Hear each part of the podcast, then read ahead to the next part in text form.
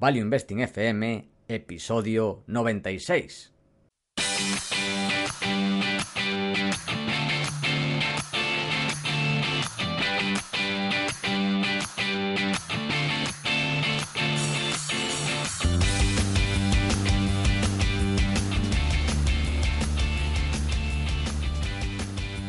Hola, soy Paco Lodeiro. Bienvenido a Value Investing FM, podcast semanal en el que te ayudaremos a sacarle partido a ese dinero que tanto cuesta ganar y ahorrar.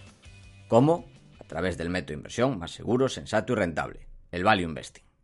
Te recuerdo que si quieres empezar a sacarle partido a tus ahorros y no sabes por dónde empezar, tienes a tu disposición mi curso gratuito de introducción a la inversión en bolsa en la web www.academiadeinversión.com. Y yo soy Adrián Godás, colaborador de Academia de Inversión, fundador de Hacia el Danubio y rey de Godás Academy, comunidad de aprendizaje para gente con ganas de aprender y poco tiempo.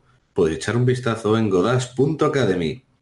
Esta semana tenemos una entrevista a Luis Urquijo, licenciado en Business Administration, así es el consejero delegado de Muza Gestión y desde 2014 hasta su incorporación a Muza ha sido director de inversiones de Abaco Capital y previamente permaneció ocho años como socio director en Horizon Capital.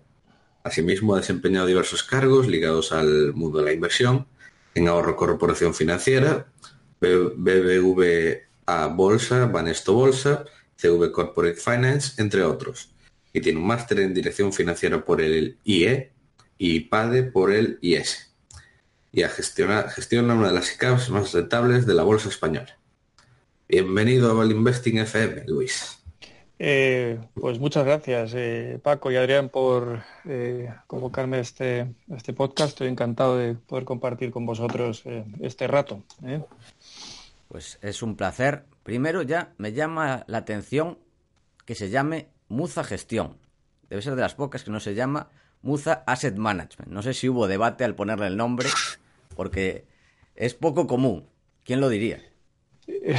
Bueno, sí, no sé, es por oír un poco de los anglicismos, me imagino, ¿no? Porque eh, al final yo creo que no tenemos ninguna necesidad, ¿no? De, utilizar, eh, eh, bueno, pues al final palabras que, no son del lenguaje castellano, ¿no? Y si existe ese, ese debate, efectivamente, probablemente lo, lo, decidimos con un, con un criterio más, más práctico, ¿no? Y, simplemente, oye, pues decidimos que era un nombre, un nombre español y que había que denominarlo así, ¿no?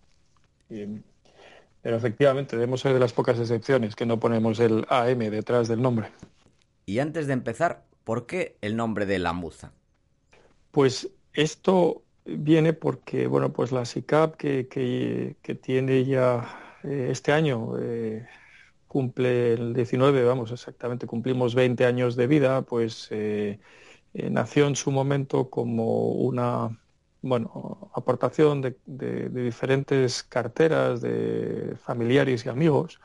Y, bueno, pues eh, Muza era una, bueno, una pequeña casa familiar que, teníamos hace muchos años en Yodio, nuestros antepasados, y, y bueno, pues era un yo creo que un nombre sentimental que, nos, que nos eh, divertía y sobre todo mi padre, que fue el que lo, configuró en su momento, pues decidió que, le hacía ilusión ponerlo, ¿no? Y desde entonces, pues, pues la verdad es que lo hemos mantenido con mucho cariño, ¿no? Eh, porque esto empezó en su momento, pues eso, con una configuración muy, muy de, familia y amigos y, nos parecía que era una, bueno, era una forma de, de arrancar con un, con un poco un nombre que nos, que nos, hacía, que nos hacía ilusión. ¿eh? Y, ahí se ha quedado. Y esa ha sido la evolución, ¿no? Hasta llegar hoy en día a ponerle nombre también a la gestora. Y hablando del pasado, ¿por qué empezaste a invertir? ¿Qué te atrajo de este mundillo de la inversión? Bueno, yo, eh, yo bueno, como, como bien habéis dicho al principio, la, la, mi, mi carrera profesional siempre ha estado un poco relacionada con, el mundo de las finanzas. ¿no? Eh, yo estuve mm, bueno, algunos años de analista, eh, otros años eh, estuve en las mesas de, renta variable de diferentes brokers, bueno, pues, intentando vender ideas de inversión a, clientes institucionales y en un momento determinado la verdad es que bueno, pues me encontré con la oportunidad de poder dar el salto a la gestión, que era un poco lo que, lo que, bueno, pues a través de los años había encontrado como vocación más, eh, más clara, ¿no? De desarrollo profesional. Eh, tuve la oportunidad de, bueno, pues de, empezar a trabajar con mi padre, que como os comenté antes, pues él ya llevaba desde el año, bueno, él tenía un perfil eh, muy financiero e industrial, eh, había dedicado prácticamente toda su carrera profesional a invertir eh, en diferentes aspectos. Y, y, en ese momento, pues, pues estoy hablando del año 2000 2006-2007 eh, pasé un poco del, del, mundo de los brokers y de vender ideas un poco a los clientes institucionales a intentar implementar un poco esas, esas ideas eh, en, la, gestión. ¿no? Y bueno, pues en ese momento, eh, como os he comentado, empecé a, trabajar un poco con mi padre y bueno, pues estuve desde el año 2006 al 2000 finales del 2010, donde bueno, pues mi padre falleció pues eh, colaborando con él, viendo compañías, eh, bueno, viendo, tomando decisiones de inversión. Y, eh, y, en el momento en que falleció, pues bueno, pues me encargué un poco del día a día ya de la, de la SICAP que has mencionado antes, de, la MUZA. en ese momento el patrimonio de la, de la SICAP los tenía del orden de 80 millones de euros y, desde el año 2000 finales del 2010 hasta finales del 17, pues el patrimonio simplemente por, crecimiento del valor de las inversiones, pues pasó de esos 80 millones de euros a en torno de 140, 150 millones de euros. ¿no? Y en ese momento eh, decidimos que, que necesitábamos, eh, bueno, pues quizás eh, formalizar mejor toda la actividad de gestión y, crear la gestora, ¿no? Y en ese, y en ese tránsito, pues se unió mi hermano Stanis, que también había, bueno, vivido mucho el mundo de la inversión en su carrera profesional y decidimos, eh, bueno, pues configurar la gestora y crear un pequeño equipo ya de gestión más formal y, bueno, y, ese es un poco el resumen hasta el día de hoy, ¿no? Muy interesante. ¿Y cuál dirías que ha sido la lección más importante que has aprendido durante tu carrera como inversor?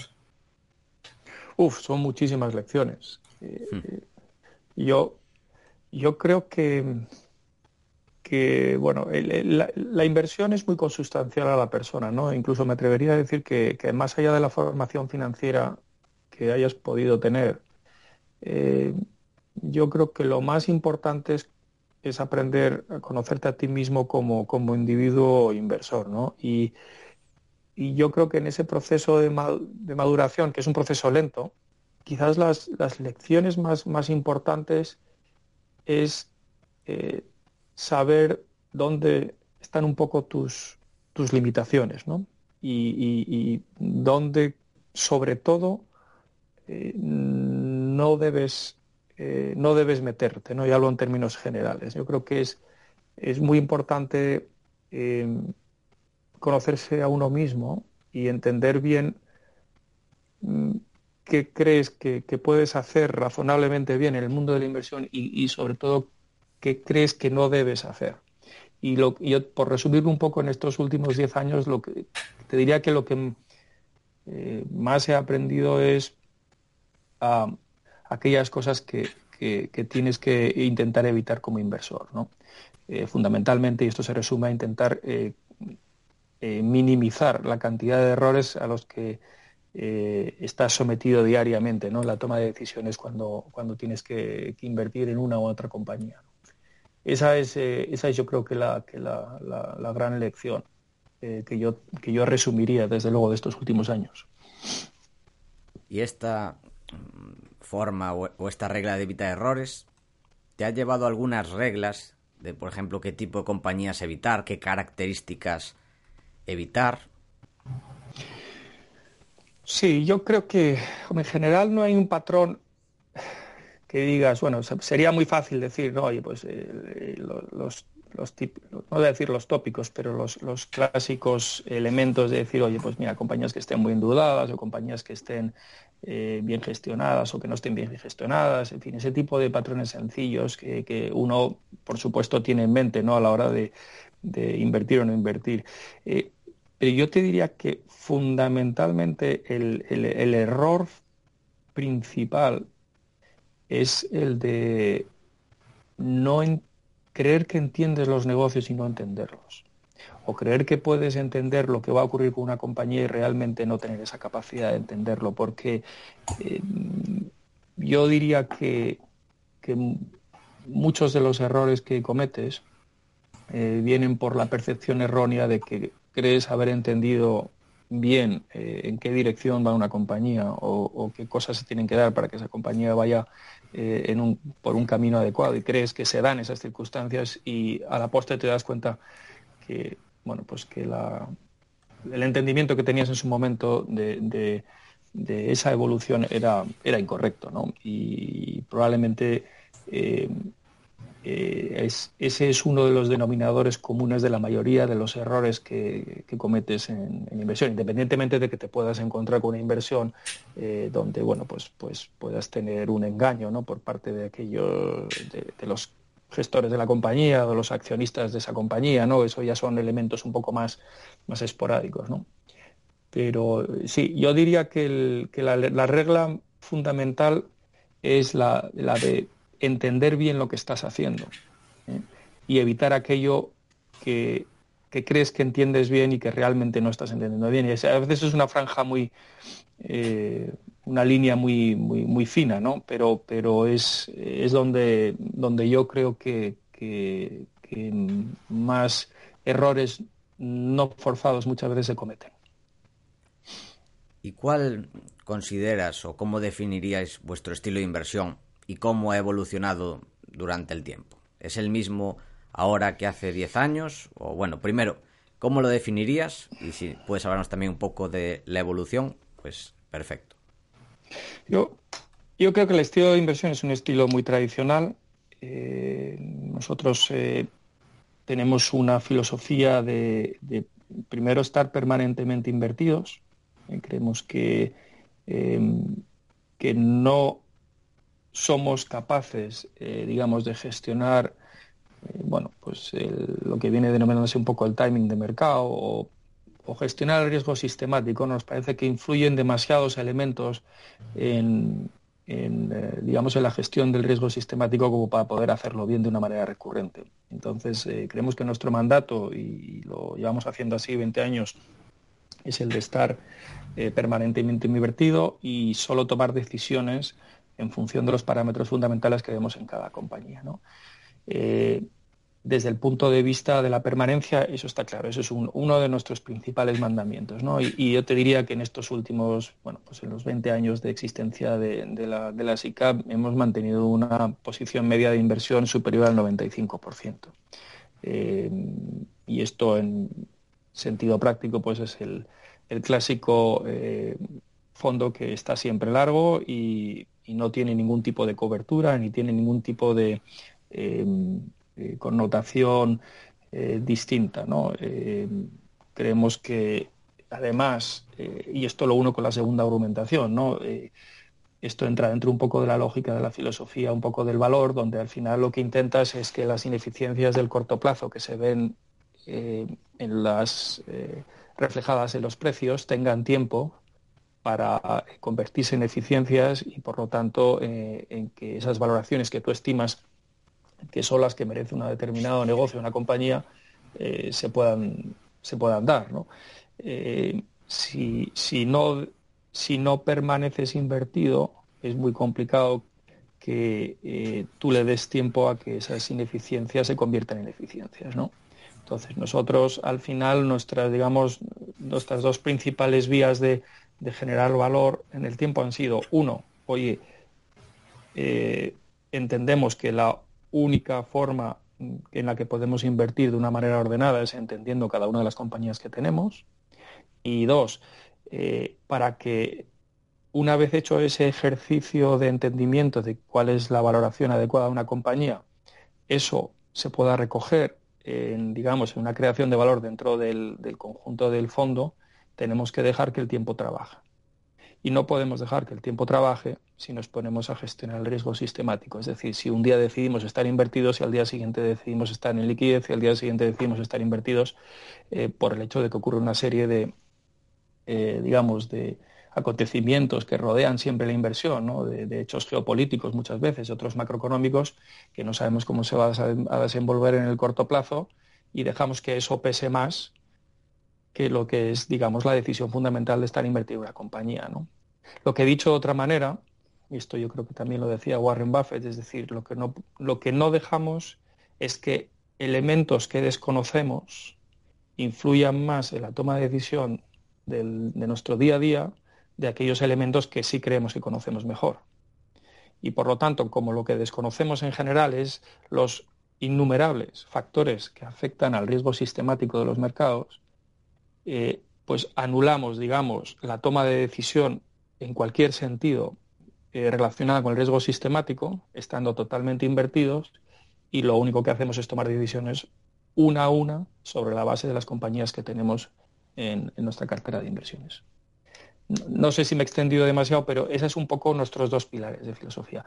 Y por supuesto, bueno, pues la filosofía de valor que al final yo creo que, eh, bueno, ahora quizás se ha puesto muy de moda ¿no? en estos últimos años porque bueno pues en España tenemos una, cultura de gestoras eh, muy importante que trabaja en esta filosofía pero yo siempre que me preguntan digo que la filosofía de valor eh, para mí es no sé si denominarla la única filosofía porque al final es la filosofía del sentido común eh, no es otra que la de intentar invertir en compañías que están mal valoradas y, bueno, luego cada uno implementa un poco esa filosofía de valor como quiere, ¿no? Y, establece sus márgenes de seguridad y sus criterios de valoración en función de unos u otros parámetros, que todos ellos tienden a coincidir en grandes rasgos, ¿no? Pero, eh, como digo yo aquí, cada, cada maestro tiene su librillo, ¿no? Para hacer las cosas. Pero eh, eso es un poco lo que hemos hecho en estos últimos años, ¿no? Invertir con sentido común, con una vocación de permanencia muy grande y intentando eh, no vernos o dejarnos o influirnos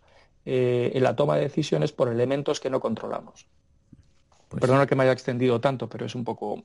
Para nada, encantados. Y con respecto de que está de moda la filosofía del, del valor del value investing, a ver, está de moda porque funciona, igual que también empiezan a estar de moda los fondos indexados, ¿por qué? Porque funcionan.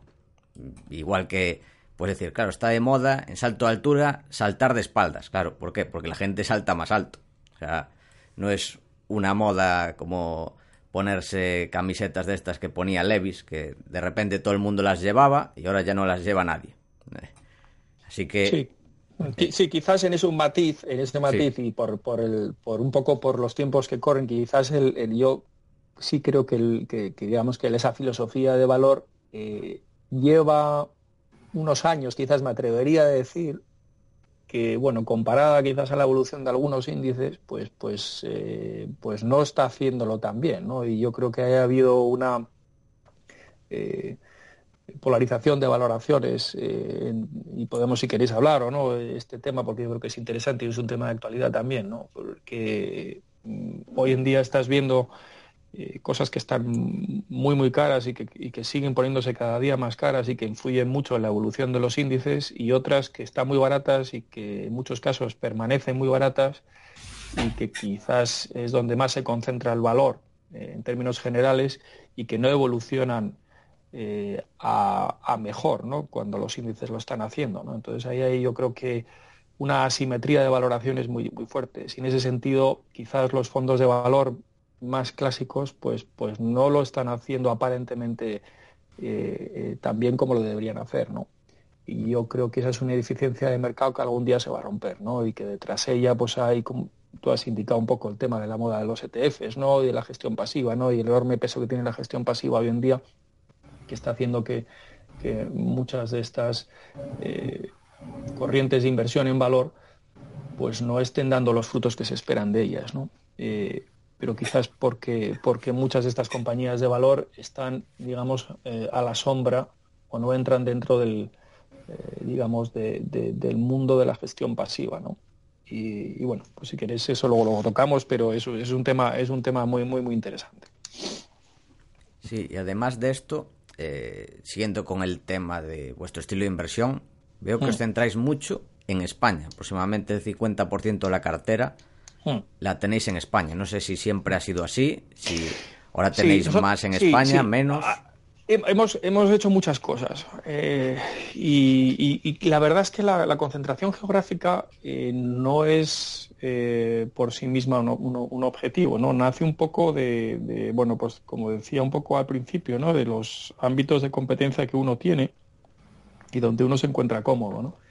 Y es lógico que, bueno, pues que, te encuentres más cómodo con lo que tienes más cerca y conoces mejor, ¿no? y al final eh, una de las ventajas que tiene el poder invertir en, renta variable eh, es que puedes repetir muchas veces la misma inversión.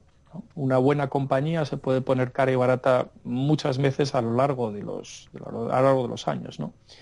Entonces, cuando ya has hecho un ejercicio de conocimiento más o menos profundo, conoces los equipos de gestión, conoces los negocios más o menos bien, eh, pues es lógico que acabes invirtiendo pues nuevamente en una compañía que ya en su momento estuviste invertido y que desinvertiste porque bueno pues porque la valoración ya eh, no era atractiva pero que hoy en día vuelva a estar atractiva y que quizás mañana no lo esté y vuelva a estarlo pasado mañana no entonces eh, eso es así cuando me preguntan un poco decir oye estás invertido en España y esto eh, te da miedo no te da miedo te, genera algún tipo de inquietud o ansiedad y digo mira la realidad es que estamos invertidos, sí, efectivamente, en muchas compañías españolas, aunque nuestra principal inversión a día de hoy, luego hablaremos de ella, es una compañía mexicana.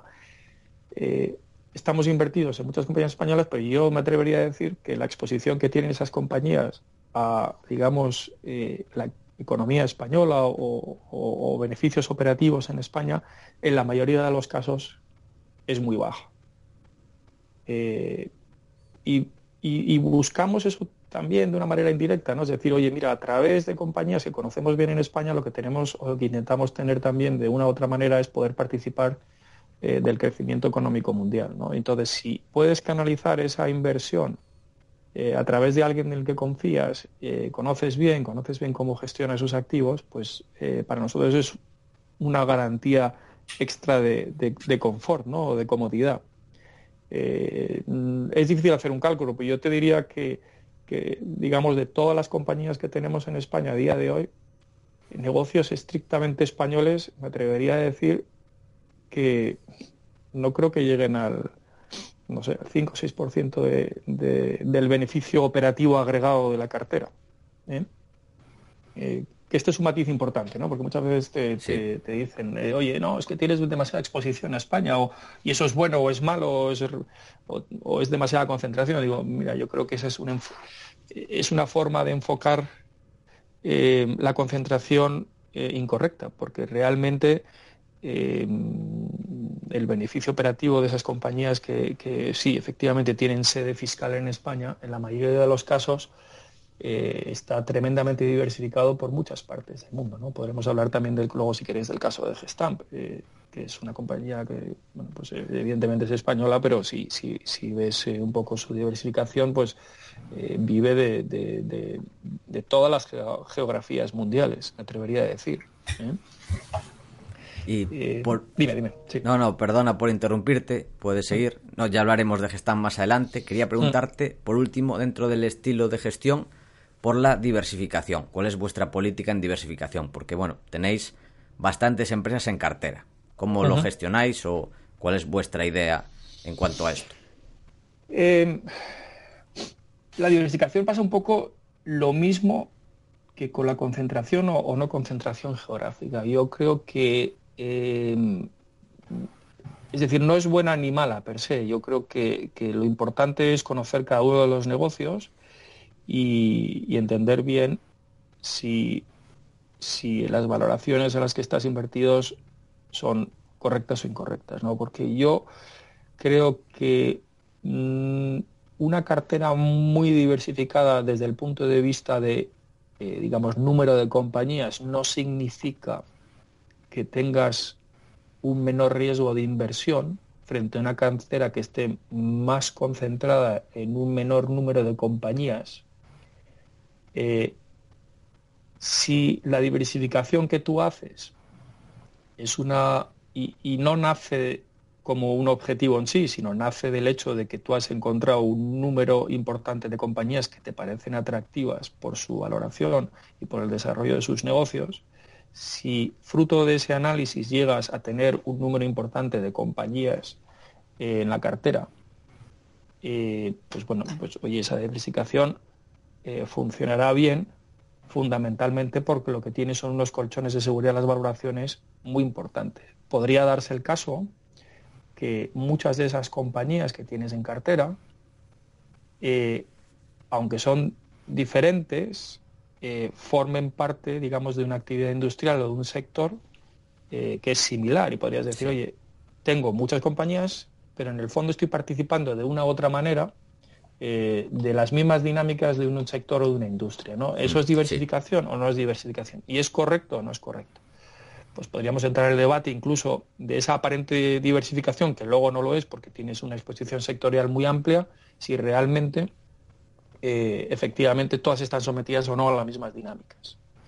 Y viceversa, ¿no? Muchas veces eh, puedes tener un reducido número de compañías y aparentemente estar muy concentrado y luego empezar a analizar una a una ese menor número de compañías y darte cuenta que dentro de cada una de ellas lo que hay es una diversidad eh, muy alta de negocios o de compañías.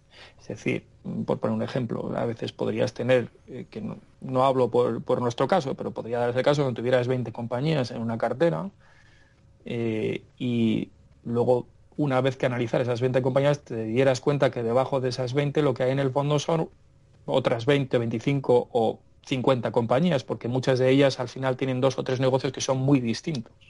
Entonces, yo creo que hay que, uso la palabra la misma que, que, he utilizado para el tema geográfico, hay que desmitificar un poco la concentración o la diversificación, porque lo que hay que entender bien es detrás de un alto o un bajo número de compañías en la cartera, eh, qué tipo real de diversificación de negocios tienes y sobre todo cómo de cómodas están las valoraciones en esos negocios, porque el principal riesgo no es si estás muy o poco, muy o poco diversificado, sino es si estás eh, bien o mal invertido en esos negocios. Eh, dicho lo cual, sí, es cierto que tenemos nosotros un número generalmente alto de compañías, pues en la SICAP estaremos en torno de los 50, 50 y pico compañías en estos momentos, si no me equivoco. también es cierto que probablemente eh, las 15 primeras compañías, 15, 20 primeras compañías eh, vengan a representar del orden de un 70-80% del, del peso de la cartera. Estoy hablando un poco eh, sin haberlo sumado últimamente, pero debe, debe, debe moverse en esas figuras. ¿no?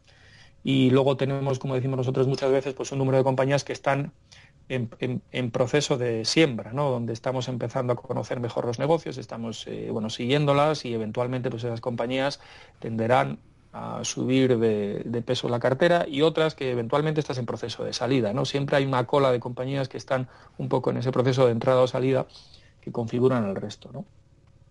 Ahora lanzamos recientemente un fondo eh, que tiene unos pocos meses de vida y ahí hemos concentrado un poquito más eh, digamos, las, las inversiones. Eh, hemos reducido, yo creo que debemos estar en torno de 30, 30 compañías, pero es esencialmente, digamos, el, el, cogollo de inversiones que tenemos en la SICAP lo hemos, lo hemos llevado al fondo, ¿no? con la idea de que, bueno, pues efectivamente tengamos un poquito, un, digamos, un mayor número de, de, un menor número de compañías y un mayor nivel de concentración, entendiendo que esa concentración está muy diversificada a su vez. ¿Y por qué lanzasteis el fondo? ¿Por tema político? Porque teniendo la SICAP, pues bueno, es prácticamente lo mismo. Sí, bueno, la idea la verdad es que no, no ya sabes que las SICAPs en España están muy estigmatizadas. Sí, el nombre es horrible. Sí, el nombre ya lleva un, el apellido es, poco agraciado, ¿no? Y es una pena porque nosotros siempre hemos defendido que es que son vehículos eh, muy democráticos, por supuesto, pues el que entienda un poquito eh, del tratamiento fiscal de las ECAPS y de los fondos, pues sabrá eh, perfectamente que, no gozan de, ninguna ventaja fiscal distinta a la que tienen los fondos. es, yo creo que ha sido siempre una interpretación muy politizada por los medios y, y muy utilizada por los políticos también. Eh, es cierto es cierto, y, yo creo que también es, eh, hay que decirlo, que bueno, pues que en principio pues se utilizaron mucho como vehículos de inversión de carácter colectivo, pero realmente eh, muchas de ellas pues no eran de carácter colectivo, ¿no? Porque te encontrabas con situaciones donde había un accionista que tenía un 95% del capital y 99 accionistas que tenían el otro 5, ¿no? Eh, y efectivamente pues eso era una forma un poco de retorcer eh, la, normativa ¿no? de diversificación colectiva. Eh, eh, dicho lo cual, yo creo que hay muchas ICAPs en España, entre las cuales yo creo que tenemos la MUZA, que bueno, pues que tienen un número de inversores relativamente alto. Nosotros debemos estar en torno a los 350 inversores a día de hoy. Y que bueno donde el capital está muy repartido y, bueno pues hoy donde se hace una gestión de inversión tan profesional como en cualquier otro fondo y además creemos que una de las ventajas que tienen las ICAPs eh, frente quizás a los fondos es que son, bueno, pues son muy fáciles de, de, comprar y de vender, ¿no? Porque se compran y se venden como cualquier otra acción cotizada en el mercado, ¿no? Y eventualmente además, bueno, pues oye, eh, tienes la, posibilidad, como cualquier otra sociedad, eh, de levantar la mano y, de decir algo como accionista, ¿no? Que bueno, pues en algún caso pues, pues, pues, pues por lo menos eh, si tienes que, si tienes que plantear cualquier cuestión sobre, sobre la evolución de las inversiones, pues cualquier accionista puede ir a una junta de una y decir, usted, pues mire, estoy de acuerdo o no estoy de acuerdo con lo que se está haciendo, ¿no? Y, creo que además son vehículos que en Europa, eh, como bien sabéis, pues funcionan, funcionan muy bien. Eh, pero en España, pues bueno, los hemos tratado de la manera que los hemos tratado. Yo no digo que sea merecida o inmerecidamente, pero, pero efectivamente pues no, no son los vehículos mejor considerados. Eh, dicho todo esto, estamos encantados de la vida con la SICAP y lo que pensamos es que eh, ampliar la oferta a, a, un fondo de inversión con, la misma filosofía de inversión, pues lo que eventualmente eh, sería o nos pondría en la disposición de, comercializar un vehículo que a aquella gente que la SICAP no le guste, pues, pues pueda también invertir con nosotros. Y, esa es un poco la idea, ¿no? ir haciendo eh, poco a poco y con, con, calma, eh, desarrollando vehículos que comparten la filosofía de inversión y que permitan a distintos perfiles de inversores poder en, coinvertir con nosotros, que en el fondo es un poco la filosofía que tenemos en, nuestra gestora, ¿no? Eh, invitar a aquellas personas que, piensen un poco como nosotros y que tengan una vocación de inversión a largo plazo y de permanencia y que bueno y que se y que se sientan identificados un poco con lo que hacemos, pues pues tener eh, la posibilidad de invertir en, en, uno u otro vehículo, ¿no? Perfecto. Bueno, Adrián, te cedo la palabra porque estoy yo aquí monopolizando a Luis, así que puedes preguntar. Eh, avanzando de tema, ¿cuáles dirías que son tus fondos e inversores de referencia? Y Adrián, te falta decir lo de siempre. No has dicho lo de lo que hice siempre. Sí, que valen de ahora, de siempre, de aquí y de allá. Pues hombre, yo la verdad em, es que no hemos no hemos tenido no hemos tenido, te lo digo con, vamos, lo digo con mucha franqueza, nunca hemos tenido una referencia de un eh, gestor determinado, ¿no? Evidentemente, pues en España yo creo que ha habido un claro precursor en, la, industria del value que fue fue Paco García Paramés, ¿no? Y yo creo que, que siempre ha sido un poco la referencia local, ¿no? Eh, y luego, por supuesto, pues tenemos los, los clásicos grandes inversores de, valor, ¿no? Empezando por, por supuesto, por, eh, por Warren Buffett, ¿no? Y terminando por, por, que, por que queráis, porque voy a reiterar muchos nombres que habrán salido en estos podcasts en diferentes eh, conversaciones, seguros, ¿no? Yo, como, no tanto como fondo, sino como filosofía un poco de gestión, aunque, bueno, pues no no hacen exactamente lo mismo que hacemos nosotros, pero yo siempre lo he considerado una forma de, pensar muy interesante ha sido Howard Marks. Yo te diría que, por lo menos para mí, ha sido uno de los elementos eh, eh, guía a la hora de entender muy bien lo que significa, significaba invertir y, y pensar a veces de una forma diferencial. ¿no? Yo creo que Howard Marks es un maestro de tratar el pensamiento inversor y la psicología inversora. ¿no? Eh, y en ese sentido, mm, yo te diría que soy más de, corrientes de pensamiento que, de fondos o de gestores de fondos concretos. No, no sé si es una forma si, es una forma de contestar la pregunta que me has hecho, pero es que es realmente lo que, lo que pienso. Eh, por supuesto, bueno, pues eh, hemos leído todos mucho a Peter Lynch y la forma de gestionar de Peter Lynch, que en el fondo, pues, eh, yo creo que, ha sido también un, una guía muy importante para todos los que invertimos a largo plazo y de manera permanente, ¿no? Pero yo creo que, soy más de la, de la, de la forma de, pensar de, estos gestores que el hecho de seguir concretamente un fondo determinado ¿no? o, varios fondos. De hecho, te lo digo, os lo digo con toda franqueza, la verdad es que en general miramos eh, poco, y eso no sé si es bueno o es malo, a los, a los fondos value que nos rodean, porque, porque nos gustaría o, nos gusta en cierta medida mantenernos un poco em, aislados del, pensamiento de, inversión de otras, de otras casas, porque si no, no sabemos hasta qué punto te acabas viendo influido o no em, por, las compañías que puedan tener una cartera en un momento determinado. Es decir, intentamos mantenernos un poquito limpios en ese sentido de pensamiento. ¿eh?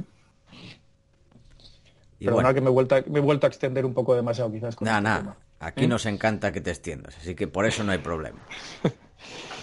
y bueno, podemos seguir comentando las tres de inversión de alguna de vuestras principales posiciones, que llama la atención la primera posición con respecto al resto, porque entre las principales posiciones suelen estar en, el torno del 5%, pero Qualitas está casi al límite, está en el 9 y pico por ciento. Sí, de hecho, de, hecho ya está por encima del 10. Eh, sí, wow. No sé cómo queréis que enfoque un poco el tema. Yo, eh, eh, la verdad es que esta es una de las excepciones que mencionaba antes, ¿no? que, hablábamos un poco de la presencia que teníamos en España generalmente. la verdad es que Qualitas es una inversión que viene más o menos del año 2014, empezamos a hablar con ellos en el 2014, en un, foro aquí en, Madrid, en foro de la TIBEX, eh, curiosamente. Y eh, la verdad es que lo primero, eh, lo primero que hay que decir es que los esto es un negocio asegurador y, fundamentalmente es un negocio, bueno, fundamentalmente es un negocio asegurador de autos. y como bien sabéis, pues los negocios aseguradores bien gestionados eh, pues tienen unas características que son estupendas. ¿no? Eh, en general, pues son negocios eh, que no requieren capital o que requieren muy poco capital. son negocios que además te permiten disponer de unas posiciones de, liquidez o de caja muy importantes porque tienes, digamos, las, las, primas a tu disposición y eso te permite utilizar el famoso, el famoso float en, tu beneficio, ¿no? Y, luego son negocios que, eh, si, gestionas bien la parte, digamos, del negocio asegurador, pues eh, son negocios con, rentabilidades sobre el capital generalmente muy saludables. ¿no? Entonces nos encontramos, eh, como te digo, como os digo, en el año 2014 con una compañía en México y empezamos con esta compañía, Qualitas, y empezamos a ver un poco cómo estaba el mercado en México. Es la primera sorpresa que nos llevamos. Eh, es que siendo un mercado pues, de, ciento y pico millones de habitantes y con un parque móvil eh, muy significativo, eh, pues en aquel momento yo creo que tan solo, y, no, y creo que no llegaba a esas cifras, pero el orden de uno de cada cuatro coches estaba asegurado. Buf. Y entonces, eh, bueno, pues empezamos, esa, esa cuestión eh, ya nos llamó mucho la atención, ¿no? Decir, oye, ¿cómo puede ser que un país de la OCDE más o menos desarrollado, eh, mm, bueno, con, sus diferentes, digamos, asimetrías económicas entre los diferentes estados mexicanos, ¿no? Porque hay, bueno, las hay, ¿no? Y, evidentemente, pues no lo mismo Ciudad de México que otros, que otros estados mexicanos, pero salvando incluso estas diferencias, queríamos entender un poquito qué, qué, dinámicas había detrás de esto, ¿no? Y, cuál era un poco el futuro previsible, ¿no? Entonces, lo primero que nos dimos cuenta es que en aquellos estados donde la renta per cápita eh, pasaba de un nivel más o menos eh, de país emergente a, digamos, a país desarrollado, la penetración del seguro eh, crecía de una manera muy importante, ¿no? Y por otra parte nos dábamos cuenta también de que bueno, pues había una serie de leyes que se iban a estar implementando a lo largo de los siguientes cuatro o cinco años, estoy hablando del 14 prácticamente, el año 2019, eh, donde paulatinamente eh, iban a forzar la obligatoriedad del seguro. Y también nos dimos cuenta que la penetración del crédito al consumo eh, era un, digamos, una dinámica adicional que iba a favorecer el que los coches se aseguraran. y me explico, en el momento que tú financias un coche en México, tienes la obligación de asegurarlo por la vida del crédito. Entonces, poniéndose un poco la coctelera, eh, nos dimos cuenta que, oye, mira, estaba en el fondo todo por hacer. Eh, en paralelo también nos dimos cuenta que México era un país históricamente había importado muchos coches eh, de Estados Unidos, de tercera, de cuarta, de quinta mano, por, donde el valor del, del, vehículo, pues, pues en algunos casos eh, era muy bajo. Y generalmente pues eh, estabas hablando de coches de, de 1.000, 1.500 dólares, es decir, coches donde realmente no tenías ninguna vocación, ninguna motivación a proteger el valor eh, mediante un seguro porque el, seguro representaba casi una parte muy sensible, muy importante del valor del coche. ¿no? Eh, en ese momento también vimos que México estaba intentando poner trabas a la importación de estos coches porque realmente lo que se estaba importando era prácticamente coches que, iban a ser chatarra en los próximos, en los próximos meses y, querían en cierta medida motivar un poco la renovación del parque. Entonces, la verdad es que confluían muchas cosas, ¿no? Un mercado muy poco asegurado, la llegada del crédito al consumo que fortalecía las dinámicas de aseguramiento de los coches, trabas a la importación de coches de, eh, de tercera, de cuarta mano de Estados Unidos y, unas dinámicas en el fondo de renta per cápita en muchos estados mexicanos donde eh, se veía que el crédito al consumo iba a estar presente. ¿no? Y esto eh, nos, pareció que, era, bueno, pues desde el punto de vista de, la situación de la compañía y Qualitas en aquel momento ya era líder del mercado con una cuota de mercado de en torno al 25%, que es una cota muy fuerte para una cualquier compañía aseguradora en cualquier mercado. Y eh, bueno, pues, pues nos pareció que todo aquello era un cóctel muy interesante de inversión, ¿no? Y, pensábamos pues que, realmente eh, valía la pena empezar a conocer bien aquello y, y, lo que hicimos, como hacemos en muchos casos, pues es empezar con un inversor, una inversión relativamente eh, tranquila, ir cogiendo un poco de confianza, hablando mucho con el equipo gestor, nos dimos cuenta enseguida de que eran gente eh, que hacía las cosas muy bien, con una personalidad inversora muy fuerte y con una personalidad de gestión muy fuerte, con, unos criterios de, gestión de compañía eh, muy austeros, eh, pensando mucho en, en, la rentabilidad del negocio y no necesariamente en un crecimiento desordenado. y poco a poco pues, nos fuimos encontrando Mm, más, más y más cómodos y bueno, pues hace unos años llegamos a tener de orden de un 4 o 5% de la, de la cartera en, en, esta inversión. ¿no? Y desde entonces, ¿qué ha pasado? Pues la verdad es que por resumirlo mucho, el negocio ha ido muchísimo mejor de lo que nosotros esperábamos. Y, me atrevería a decir que extremadamente mejor de lo que nosotros esperábamos este último año, el año que nos encontramos, en el 2019. Como, como decía al principio, eh, el mercado estaba por desarrollar.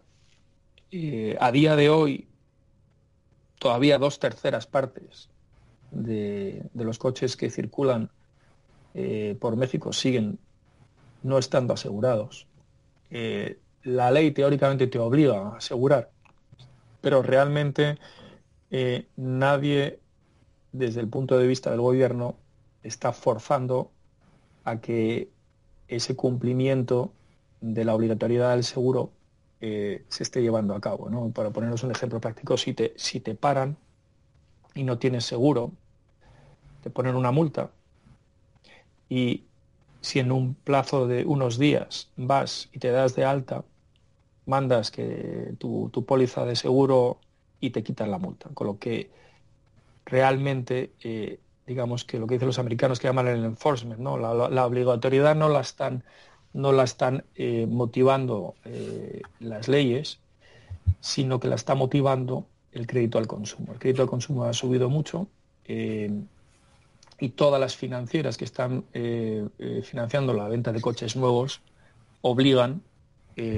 sí o sí a asegurarte. Adicionalmente, Qualitas ha tenido históricamente una presencia muy fuerte en un segmento de los, del automóvil que es el de los camiones los camiones, por razones que podréis entender muy bien, pues tienen una vocación a asegurarse mucho mayor que la de los coches, ¿no? por, diversas razones. Entonces ellos tienen un 50% de cuota de mercado en ese, en ese segmento. Eh, a día de hoy, ¿qué es lo que vemos? Pues vemos una compañía, y esto lo explico muy brevemente, que tiene unos retornos del capital cómodos del 25%, eh, básicamente tiene un negocio que es el financiero, que es el de invertir el, famoso float, eh, donde están obteniendo una rentabilidad de en torno al 7%, y como el float es del orden de tres veces los fondos propios de la compañía, si tú multiplicas ese 7% por tres, eh, supone que tienes del orden de un 20% de rentabilidad sobre el capital antes de impuestos. Y esa es una de las patas del negocio. Y la otra pata del negocio es el puro negocio asegurador, donde normalmente tenían un margen de en torno al 5%, que eso es, por extrapolarlo en términos de eh, jerga eh, aseguradora, es un ratio combinado del 95, es decir, de cada 100 eh, pesos que ingresas por prima, tú te gastas 95 en diferentes conceptos, entre daños, gastos de comercialización eh, y otra serie de gastos, y te queda un 5% de margen. Eh, las, primas también tienen un apalancamiento en torno al tres veces sobre los fondos propios, es decir, unos fondos propios en torno a 11, 12 mil millones de pesos mexicanos y por primas están ingresando del orden de 35, 36 mil millones, con lo que si tú ganas un 5%, como son tres veces el apalancamiento, tienes como un 15% de rentabilidad antes de impuestos por el lado de las primas. ¿no? Si sumas los retornos de la parte financiera, que como habíamos dicho era en torno a un 20, y sumas los retornos de la parte del seguro, que es, que es en torno a un 15, pues te haces con un ROE antes de impuestos del 35, ¿no? Y a ese 35% le quitas los impuestos, que se nos dan un 30, y te queda con unos ROEs más o menos pues del orden del 25%, ¿no? Y, esto de manera sostenible. Eh, entonces, ¿qué ha pasado este año? Pues este año lo que ha pasado es que están ganando mucho más dinero por la parte del negocio asegurador. Eh, tanto que han triplicado. El, retorno ese del 5% lo han convertido en un 15%. ¿no? Y eso es un poco extraordinario, no creemos que sea sostenible, pero lo que les ha llevado es que prácticamente en seis meses han hecho el mismo resultado que hicieron el año pasado. Y ahora, recién presentados los resultados de los nueve primeros meses, pues han duplicado el resultado que hicieron el año pasado. Y eso ha llevado que, evidentemente, pues la acción este año lo haya hecho muy bien eh, y, eso ha llevado a que nuestra posición inicial de un 5%, simplemente por revalorización este año, pues haya pasado al 10%. Me he extendido un poco en todo esto, pero es para que entendáis un poco eh, el, dónde estamos y por qué estamos así. ¿no? Y seguimos pensando que esta es una inversión estupenda. Eh, evidentemente la valoración de hoy pues, pues quizás no es tan atractiva como, como, como era hace pocos meses, pero seguimos pensando que la compañía está cotizando unos múltiplos razonables. Eventualmente tendremos que ir vendiendo acciones porque hemos pasado del límite regulatorio del 10%, eh, pero nos gustaría estar aquí muchos años. Y la verdad es que este es el, ya nos gustaría poder tener muchas más inversiones de este estilo, donde sigues viendo que tienes igual 10 o 15 años por delante, donde hay muchas cosas por hacer, ¿no? En manos de una gestión seria y con un mercado que sabemos que, bueno, pues tendrás trimestres mejores y peores, pero que sabemos que a, medio plazo y a largo plazo, pues, pues, pues nos va a acompañar. Eh, nuevamente creo que me he extendido mucho, pero es por, por, daros un poco una indicación de, al final es la principal inversión que tenemos en el fondo y, yo creo que merece la pena eh, explicarla un poquito en profundidad. ¿eh? Nada, nada. Nosotros encantados de que desciendas todo lo que quieras. Además, interesantísimo la tesis. La verdad es que no la conocía. De hecho, bueno, solo por mirar vuestra cartera me di cuenta que Qualitas es una empresa mexicana, porque mm. ves aquí en España que la anuncia Pierce Brosnan una multinacional, pues piensas que pues, sería de, bueno, la típica. Sí, que, coincide con ese, si no me equivoco, coincide con ese nombre también, ¿no? Mm. Es la, ¿eh? Eh, y un elemento adicional que tiene esta compañía eh, es que sabéis que las compañías aseguradoras, pues les dice el regulador cuánto capital deben tener, ¿no? En función de lo grandes que son, de las primas que emiten, este tipo de cosas, ¿no? Y eso se llama el famoso capital regulatorio. El regulador te dice, mira, tú tienes que tener 100 de capital regulatorio. Bueno, pues en el caso de Qualitas, y debido un poco a la enorme generación de caja que ha hecho en estos últimos años, y especialmente en este último año, tiene un exceso de capital que a día de hoy eh, podríamos valorar en torno a un 15 o 20% de la capitalización. Eh, y ese exceso de capital eh, es la cifra que nosotros calculamos por encima no solo del capital regulatorio, sino del capital que ellos se encuentran cómodos. ¿no? O sea, el regulador le dice a Qualitas, mire, usted tiene que tener 100, entonces Qualitas dice, bueno, mire, yo no voy a tener 100, voy a tener 150. ¿Vale? Y yo me encuentro, usted cada vez que me diga una cifra, yo voy a tener al menos un 50% más de capital para estar, para tener un margen de holgura. Bueno, pues por encima de ese 150% de capital que ellos se marcan como mínimo, esta compañía tiene hoy, en estos momentos, un exceso de caja que equivale en torno a un 15-20% de la capitalización. Que en cualquier otra compañía sería una posición de caja neta muy, muy importante, ¿no? Lo que pasa es que las aseguradoras, pues, lo tienes que lo tienes que entender un poco de otra manera. ¿no? Sí. Eh, y, bueno, ¿y eso a qué les lleva? Pues están evidentemente eh, recomprando muchas acciones eh, con ese exceso de caja y, eventualmente yo creo que mm, va a haber que a nosotros no es que no sea crítico, pero habrá un crecimiento del dividendo y, están en disposición oye, pues de desarrollar otras áreas de negocio que nos parecen interesantes, eh, empezando por la actividad de salud, ¿no? de médico, de, seguro, seguros médicos en México, ¿no? que es un tema que, bueno, está ahí, no, todavía no se ha puesto en marcha, pero teniendo ya toda la red en México es, un tema que nos parece eh, que sería muy, muy, muy interesante para, para esta compañía. Y con esto termino ya porque podría hablar de otras muchas cosas de esta compañía durante una hora más, que son apasionantes, pero si no nos vamos a hacer casi convertirlo en un monotemático. ¿eh? Venga, pues seguimos con otras de, de, España, porque llama la atención eso, que tenéis mucha cartera en España y seguramente que hay gente que las tiene. ¿No, Adrián? Sí, y las tres posiciones así luego más grandes que vemos, una es la gran Global Dominio, que ya se tiene comentado, mucha gente que ha pasado por aquí la lleva también. Y creo que ya mucha gente la conoce. Pero bueno, también está Laboratorios Robi, que la comentó Jesús cuando la última estuvo por aquí, en Valentum. Y luego está otra posición que es bastante grande que llama mucho la atención, que es SACIR. Bueno, eh, mira, eh, creo que es SACIR es una compañía eh, que, creo que, bueno, nosotros venimos siguiendo desde hace mucho tiempo, porque, bueno, éramos accionistas de la antigua Valle Hermosa.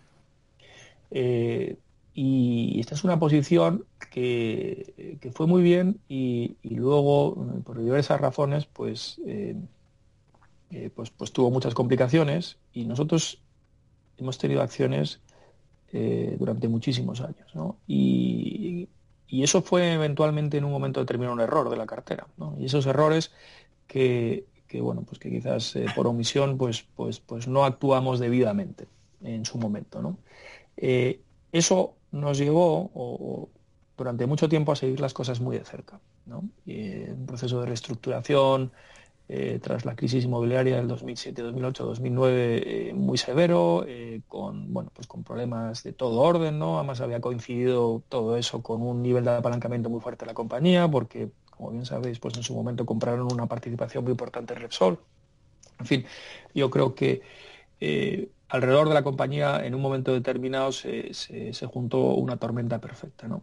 Y entonces esto a lo largo de los años, y voy a intentar también hacer la historia un poco corta, eh, se ha convertido en una historia donde lo que hemos ido viendo poco a poco es eh, un, grado de eh, orden eh, muy claro, ¿no? donde lo que se estaba pretendiendo hacer evidentemente era primero apagar los fuegos, que ya los apagaron, segundo intentar ordenar un poco los negocios y tercero empezar a ver un poco cómo se situaba SACIR en los próximos años. ¿no? Entonces, por irnos un poco más al futuro reciente, eh, esta compañía iba cerrando eventos. ¿no?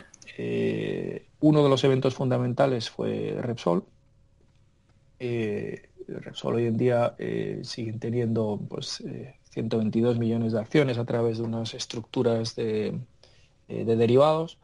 que fundamentalmente lo que hacen es que bueno pues la compañía tenga exposición a la evolución de Repsol, pero no tenga, eh, digamos, ningún pasivo eh, que la pueda eh, poner en una situación débil. Dicho de otra manera, la deuda que, tienen contraída para con esas acciones de Repsol está colateralizada con las, con las propias acciones. Es decir, no hay recurso de, digamos, de esa deuda a SACIR.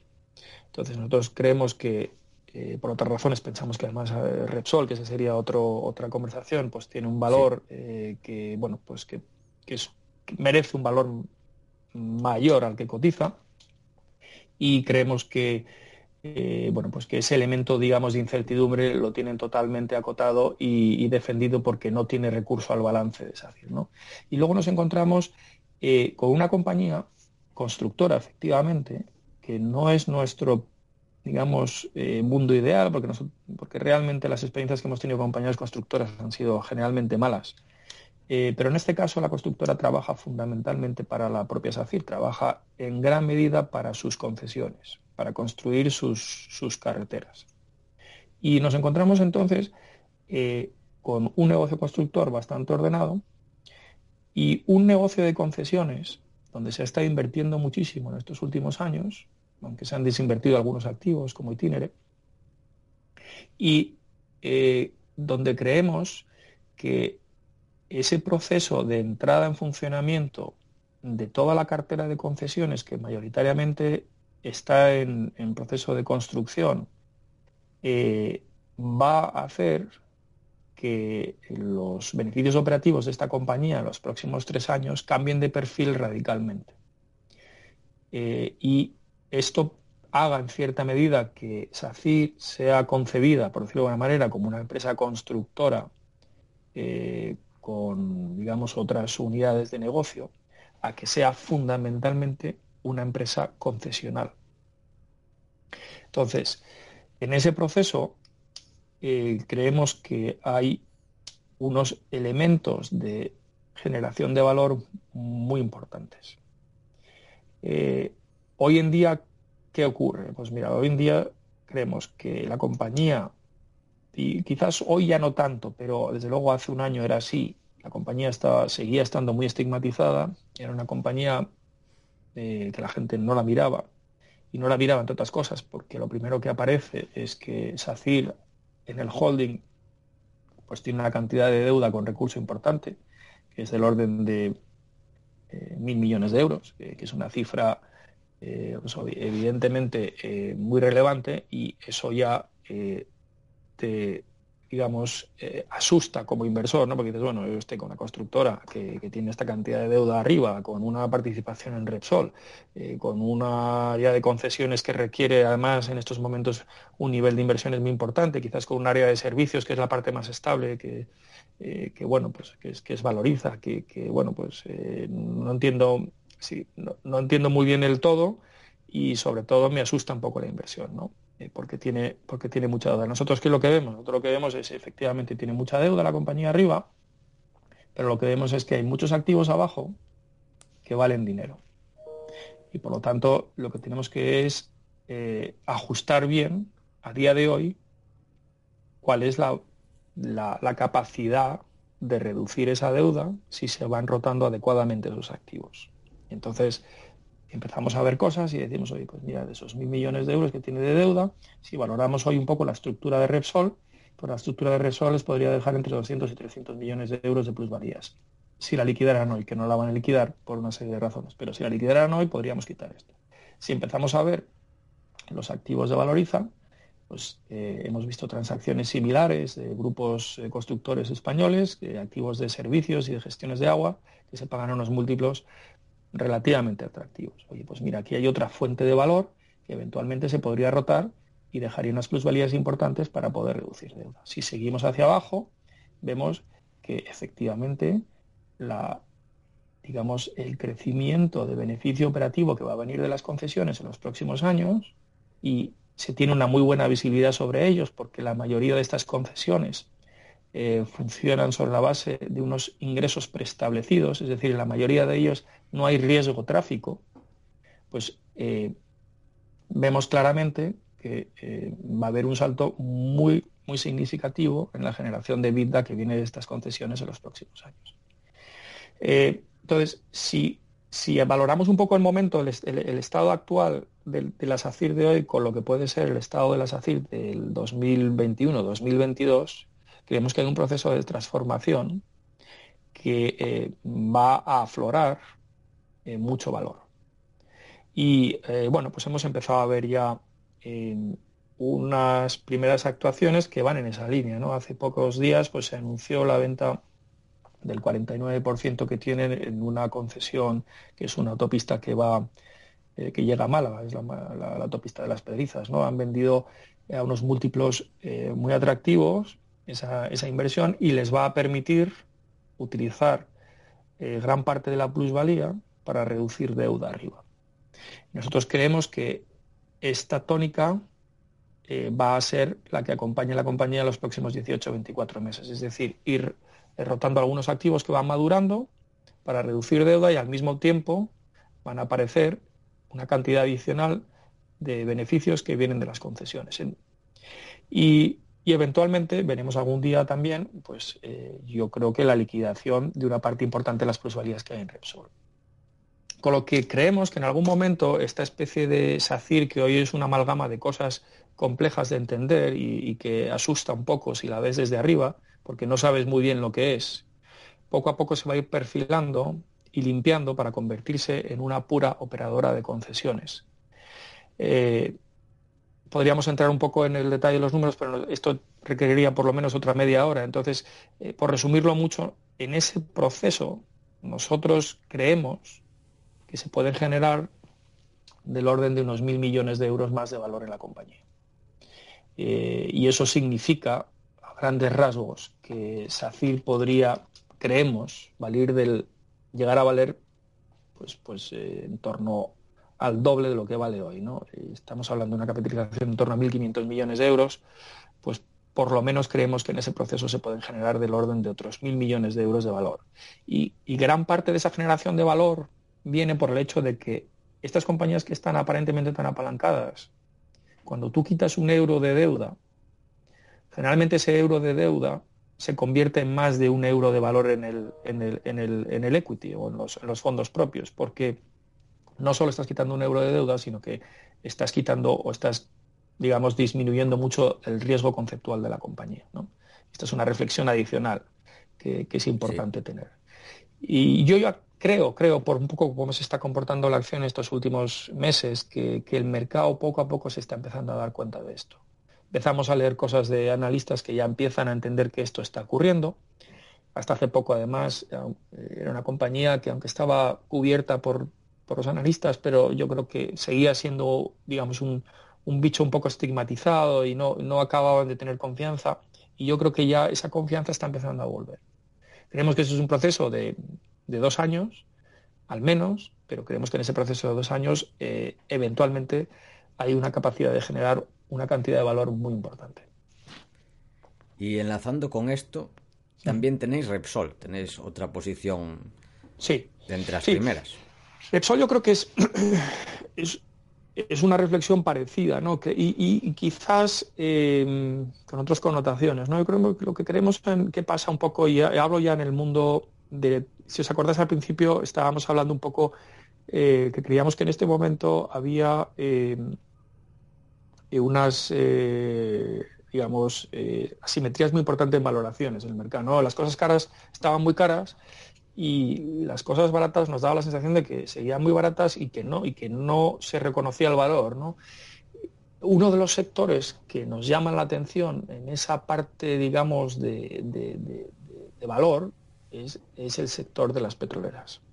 Yo creo que todos somos conscientes eh, de que hay un entorno, digamos, social y medioambiental eh, que va muy en contra eh, de los combustibles fósiles, no creo que aporte nada nuevo hablando de este tema aquí, eh, pero vemos eh, muy complicado o muy difícil el que esa transición de los combustibles fósiles hacia, digamos, eh, fuentes de energía más sobre el papel limpias, se pueda hacer en un periodo de tiempo corto. Entonces, ¿Qué es lo que vemos? Que todas estas petroleras integradas y ese Repsol, eh, Total, eh, no sé, Royal Dutch, eh, BP en general, están todas enmarcadas en un momento donde el mercado mm, no les reconoce el valor porque efectivamente hay unos ciertos riesgos disruptivos que rodean el mundo de los combustibles fósiles eh, y al mismo tiempo vemos que estas compañías van a tener que seguir eh, con sus negocios tradicionales durante muchos años porque no vemos una alternativa de reemplazo a esos combustibles fósiles que sea viable a medio plazo. Y cuando digo a medio plazo estamos hablando de 10 o 15 años. Entonces, ¿qué nos encontramos? Pues nos encontramos con unas petroleras en general, y, entro ya un poco en el caso de Repsol, pero quizá eh, esta tesis es un poco extrapolable a otras muchas integradas en Europa, donde vienen muchas ellas de una crisis de precio del petróleo que, todos recordaréis que es relativamente reciente eh, y eso les ha llevado a una disciplina de balance eh, muy correcta donde bueno pues eh, los apalancamientos se han reducido la generación de caja se ha primado los digamos planes de inversiones en digamos desarrollo de nuevas reservas lo que viene denominándose el upstream, pues eh, se han moderado o se han, digamos, eh, maximizado. Y lo que se está haciendo fundamentalmente pues es tener a las compañías en una posición saludable para poder ir diversificando poco a poco sus fuentes de ingresos en los próximos años. Y en paralelo te encuentras con una generación de caja muy atractiva, que en el caso de Repsol en otro punto de vista, es de doble dígito con respecto a la capitalización actual, que te permite obtener una rentabilidad por dividendo muy razonable y recomprarte una cantidad importante del capital todos los años. Eh, creemos que esto va a seguir siendo así una temporada larga porque la verdad es que no creemos que el contexto, digamos, eh, de, dudas eh, generales que existe sobre esta industria se vaya a disipar. Pero eh, al mismo tiempo creemos que la fuerte generación de caja que tienen estos, estas compañías, pues van a permitir que el que invierta hoy esté implícitamente comprando un negocio que le va a remunerar de una manera muy atractiva. Eh, porque en general eh, vemos que, la generación de caja de, estos, de estas compañías pues no está muy sometida a riesgos elevados, porque eh, los márgenes de refino son muy saludables, porque los márgenes del upstream o de la, digamos, de la parte de exploración son razonables, porque no tienen problemas de balance ni porque pueden disponer de la mayoría de esa caja para remunerar eh, muy holgadamente al accionista. ¿no? Entonces, donde tienes compañías que están, se han comprimido las rentabilidades por dividendo eh, a unos múltiplos, yo me atrevería a decir, ridículos, ¿no? Eh, y, en el caso de, los de los digamos, sectores más defensivos o aparentemente defensivos, pues te encuentras compañías que te están dando rentabilidades por dividendo del, del 1,5, del 2% si llega. Pues tienes compañías como el caso de Repsol, que entre los dividendos y la recompra de acciones, pues estás obteniendo rentabilidades de doble dígito. Y francamente creemos que esto mm, es una inversión de, de, una margen de seguridad mm, muy razonable. Y bueno, pues probablemente no es una compañía que puedas decir que vale el doble, pero desde luego si, si esto sigue siendo así, te puedes encontrar que al cabo de dos o tres años la compañía se haya recomprado en torno a un 15% de las acciones y hayas estado obteniendo rentabilidades medias anuales de en torno al 10%. Y, y nosotros es un poco nuestro, nuestro ámbito de retorno, nuestra motivación de retorno en la cartera que gestionamos, es intentar alcanzar rentabilidades compuestas del orden del 10%, que es un poco lo que hemos venido haciendo estos últimos 20 eh, años. Y esto cuadra muy bien con, la tipología de compañías con las que nos encontramos cómodos y nos parece que tienes un colchón de valoración muy razonable. Eh, me he vuelto a extender un poquito más de lo, que toca. ¿Eh? Yo, quiero hacer un comentario. Sí. como gran amante del energy y del oil and gas, Estoy de acuerdo con lo que dijiste de cómo cambia mucho la industria con la caída y tal.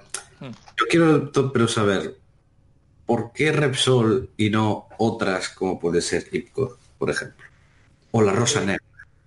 Eh, perdón, te perdí justo. IPCO o la Rosa Negra, conocida, la Gran Rock Rose.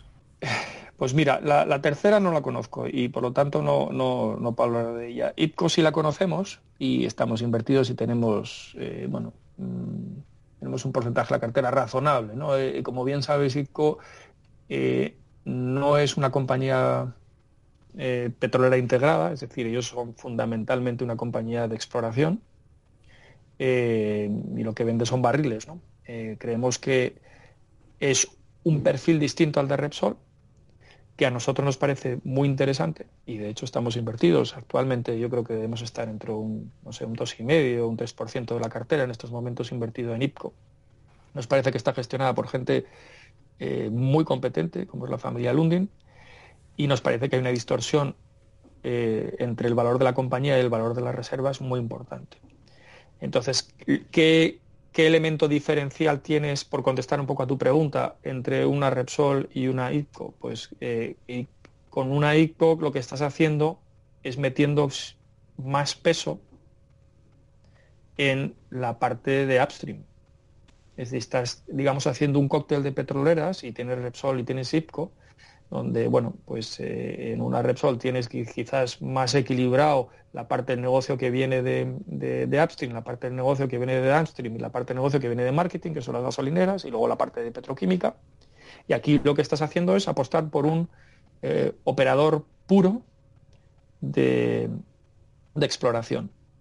Y, en, que es un operador puro de exploración que a su vez genera una gran cantidad de free cash al año. Es decir, que no es esa tipología de explorador donde no estás viendo la monetización de esas reservas, sino que estás comprando una muy buena cantidad de reservas a unas valoraciones que nosotros queremos muy bajas y además, entre tanto, no tienes un gran problema porque está generando, está monetizando ya a día de hoy una gran cantidad de esas reservas.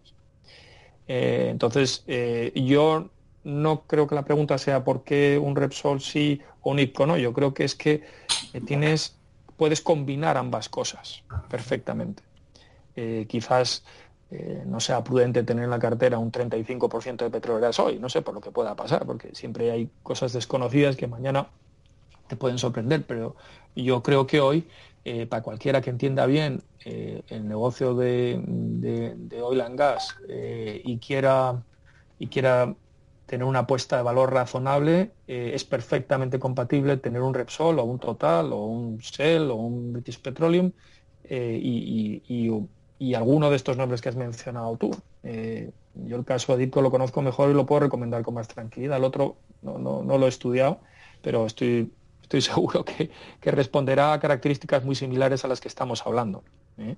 Y yo creo que, es uno de esos sectores en general poco queridos. De hecho, eh, IPCO anunció recientemente eh, con la publicación de, resultados, pues que iban a empezar a recomprar acciones, ¿no? Han hecho un plan de recompra ya, si no recuerdo mal, del 7%, ¿no? Están implementando y la, y la acción evidentemente pues lo ha empezado a recoger. ¿Por qué? Pues porque es evidente que generas un valor inmenso cuando el mercado no te está reconociendo lo que valen tus reservas y tú que las conoces razonablemente bien, eh, entiendes que, mejor cosa hacer que, empezar a invertir en ti mismo, ¿no? Y, yo creo que lo estás viendo en general, ¿no? ¿Quién está siendo la contrapartida natural en la mayoría de estas petroleras? Eh, al poco interés que tiene el mercado por ellas, eh, pues ellas mismas con su plan de recompra de acciones. y, los planes de recompra de acciones no siempre son positivos, ¿eh? porque hay algunas compañías que se ponen a recomprar acciones a, niveles de valoraciones que no tienen ningún sentido, pero es que en este caso es que es evidente que generas acreción y valor desde la primera acción que recompra. Pues tienes que decirle a, Luis y, a Chus de Valentum, que los tenéis ahí al lado, estáis en el mismo edificio, mismo piso. Compartimos café, compartimos café todos los días. Pues que en el próximo café que os hablen de Rock Rose. Pues lo, lo, lo, trataremos. ¿eh? Unas poquitillas por ahí. Lo trataremos. bueno, para terminar, comentando la cartera, si nos puedes comentar un poco la tesis de Gestam, que quizá es otro ejemplo de estas empresas, que es española, pero más bien hmm. es global.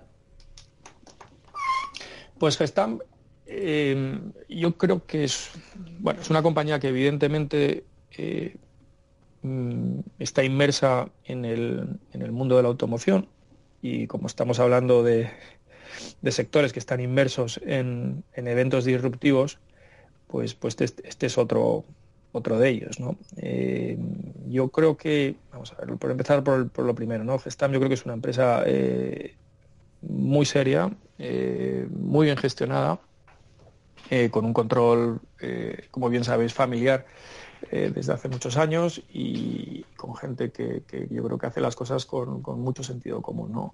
Ha estado inmersa en un proceso de crecimiento orgánico muy intensivo estos últimos tres o cuatro años.